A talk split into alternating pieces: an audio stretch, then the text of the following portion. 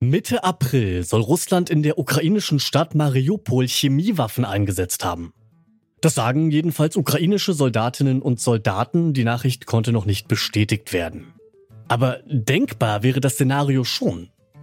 Denn Chemiewaffen sind zwar verboten, trotzdem zeigen Vorfälle wie der Giftanschlag auf den Kreml-Kritiker Alexei Nawalny, Russland und auch andere Staaten bedienen sich weiterhin an giftigen Waffen. Wie werden Chemiewaffen also kontrolliert? Darum geht's heute bei uns. Ich bin Til Schewitz. Moin.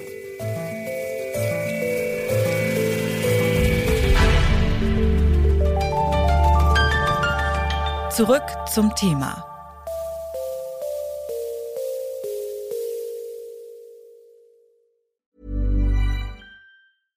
Bitte widmet eure Aufmerksamkeit unserem Werbepartner. Die Suche nach geeigneten Mitarbeitenden kann viel Zeit in Anspruch nehmen, muss sie aber nicht unbedingt, denn man kann sich helfen lassen. Zum Beispiel mit den Premium-Stellenanzeigen von Indeed, denn damit wird eure Stellenanzeige in der Suche sichtbarer und Bewerberinnen und Bewerber werden schneller auf euch aufmerksam. Indeed schenkt euch jetzt 75 Euro Startguthaben für eure Premium-Stellenanzeigen. Klickt dazu auf den Link in den Show Notes. Es gelten die AGB. Unter dem Begriff Chemiewaffen können sich sicher viele nicht so richtig was vorstellen. So Reizgas, Tränengas fällt mir da ganz spontan ein, aber danach wird's auch schon schwierig. Und um da mal etwas aufzuklären, fasst meine Kollegin Alina Eckelmann die wichtigsten Punkte zusammen.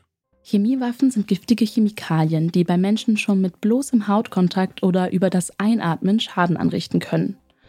Obwohl man bestimmte Kampfstoffe wie das Nervengift Novichok auch gezielt gegen einzelne Menschen einsetzen kann, zählen Chemiewaffen zu den Massenvernichtungswaffen.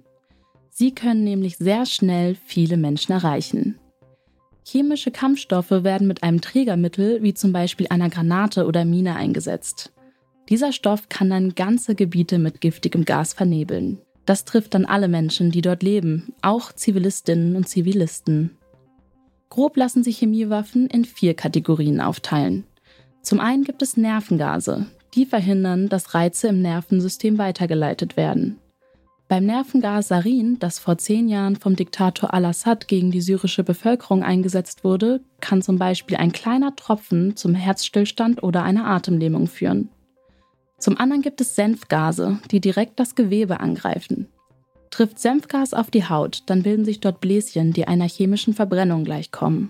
Auch Reizstoffe wie das bereits erwähnte Tränengas zählen zu chemischen Waffen. Die sind meistens sehr unangenehm, aber nicht sonderlich gefährlich. Das kennen sicher manche von Demonstrationen. Als viertes gibt es noch die hochgiftigen Industriechemikalien wie Chlor oder Phosgen.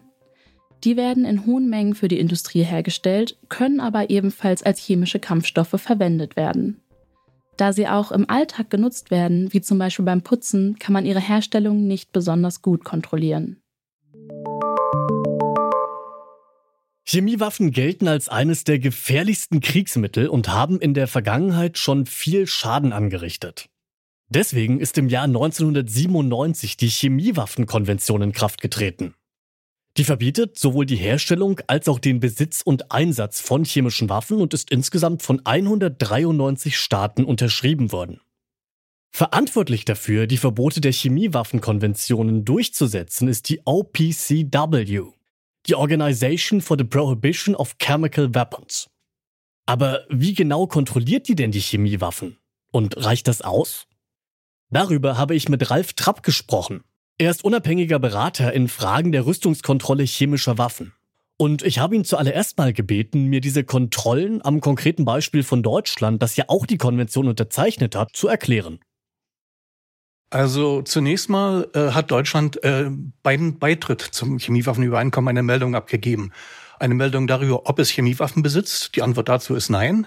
Aber auch eine Meldung darüber, ob es alte Chemiewaffen in Deutschland noch gibt. Da gibt es immer noch ein paar Bestände, also nicht Bestände, sondern das sind praktisch Waffen, die auf alten Übungsplätzen und entsprechenden äh, Geländen, in die, auf denen chemische Waffen äh, eingesetzt oder erprobt worden sind, äh, noch gefunden werden können. Dazu kommt eine Meldung über die Industrie, die chemische Industrie, äh, die relevante Chemikalien herstellt. Auf der Grundlage dieser Meldung führt dann die OVCW regelmäßig Kontrollen durch. Dort wird kontrolliert, dass dort keine neuen Chemiewaffen hergestellt werden, dass die alten Chemiewaffen über bestimmte Zeiträume vernichtet werden und dass die chemische Industrie mit ihren Anlagen, mit ihren Aktivitäten, wie gesagt, sich vertragskonform verhält. Und so finden dann diese Kontrollen statt. Jetzt haben ja sowohl die Technik als auch die Forschung große Fortschritte gemacht in den letzten Jahren. Zum Beispiel gibt es heutzutage auch die Möglichkeit, Chemiewaffen ohne die aktuell noch von der OVCW kontrollierten Chemikalien herzustellen. Wie kann das denn zukünftig überwacht werden oder wie wird das gerade gemacht? Also zunächst sollte man mal darauf hinweisen, dass also die Kontrolllisten nicht verwechselt werden sollten mit einer Verbotsliste. Was auf den Kontrolllisten draufsteht, das sind Chemikalien, die während der Verhandlungen als besonders wichtig erkannt worden sind, um entsprechend nachzuprüfen, ob oder ob nicht chemische Waffen in der Industrie hergestellt werden oder auch entsprechende Vorprodukte. Aber es werden auch Teile der Industrie kontrolliert, in denen keine gelisteten Chemikalien hergestellt werden, sondern ganz allgemein organische Chemikalien, und da geht es eigentlich darum, ist die Technologie dort relevant? Kann mit diesen Anlagen also etwas hergestellt werden, was möglicherweise dann zur Chemiewaffe umfunktioniert wird? Und diese Anlagen sind auch, wie gesagt, Gegenstand äh, der Industriekontrollen.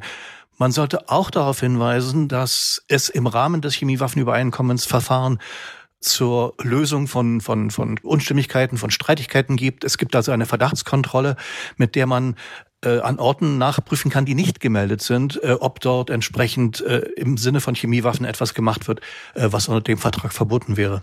Wenn bei so einer Kontrolle jetzt Verstöße festgestellt werden, was hat denn dann die OVCW für Möglichkeiten oder auch die internationale Politik, um da einzugreifen? Also zunächst mal äh, werden Inspektoren natürlich nicht äh, darüber entscheiden, ob dort ein Vertragsverstoß äh, vorgelegen hat, sondern sie werden Informationen sammeln. Danach gibt es dann äh, Beratungen in den politischen Organen der OVCW und insbesondere im Exekutivrat. Und wenn dort festgestellt wird, dass es hier tatsächlich eine Vertragsverletzung gegeben hat, dann hat der Exekutivrat selbst eine Reihe von Möglichkeiten, entsprechende Vorschläge an die Staatenkonferenz der OVCW zu machen zu Sanktionen. Er fordert natürlich zunächst einmal äh, den Staat, der dort betroffen ist, auf, Vertragstreue so rasch als möglich wiederherzustellen. Und bei schwerwiegenden Vertragsverletzungen gibt es auch die Möglichkeit, das äh, die entsprechende Problem dann weiterzureichen an die Vereinten Nationen in New York, also entweder den Sicherheitsrat oder die Generalversammlung oder auch beide. Nun sind im letzten Monat ja Gerüchte kursiert, dass Russland in der ukrainischen Hafenstadt Mariupol bereits chemische Waffen eingesetzt hat. Schwer zu prüfen jetzt, aber wie groß schätzen Sie denn die Gefahr ein, dass Russland in der Ukraine chemische Waffen einsetzen könnte? Zunächst sollte man mal ganz kategorisch sagen, eigentlich sollte Russland und auch die Ukraine gar nicht in der Lage sein, chemische Waffen einzusetzen, denn beide sind im Chemiewaffenübereinkommen, beide sind kontrolliert worden und werden weiterhin kontrolliert. Russland hatte ein Chemiewaffenlager, das ist aber entsprechend verifiziert worden und äh, vernichtet worden. Eigentlich sollten also, wie gesagt, da überhaupt keine chemischen Waffen da sein. Die Spekulationen, die wir gesehen haben, haben auch in vielen Fällen eher darauf hingedeutet, dass dort vermutet wird, dass möglicherweise chemische Anlagen oder Behälter mit Chemikalien in irgendeiner Weise äh, zerstört werden und dann giftige Stoffe freigesetzt werden. Das sind also nicht militärische chemische Waffen im traditionellen Sinne, aber es sind natürlich trotzdem chemische Waffen im, im Sinne der Konvention, wenn so etwas passiert würde. Man kann nur hoffen, dass so etwas nicht gemacht wird.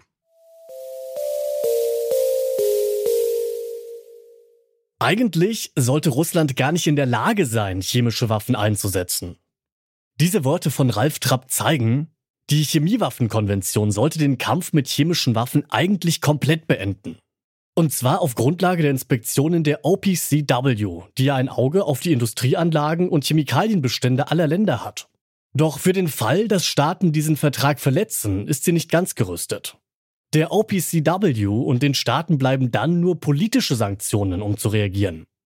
Dass das kein sonderlich effektives Mittel ist, haben die letzten Erfahrungen mit Chemiewaffen gezeigt. Soweit, damit sind wir raus für heute.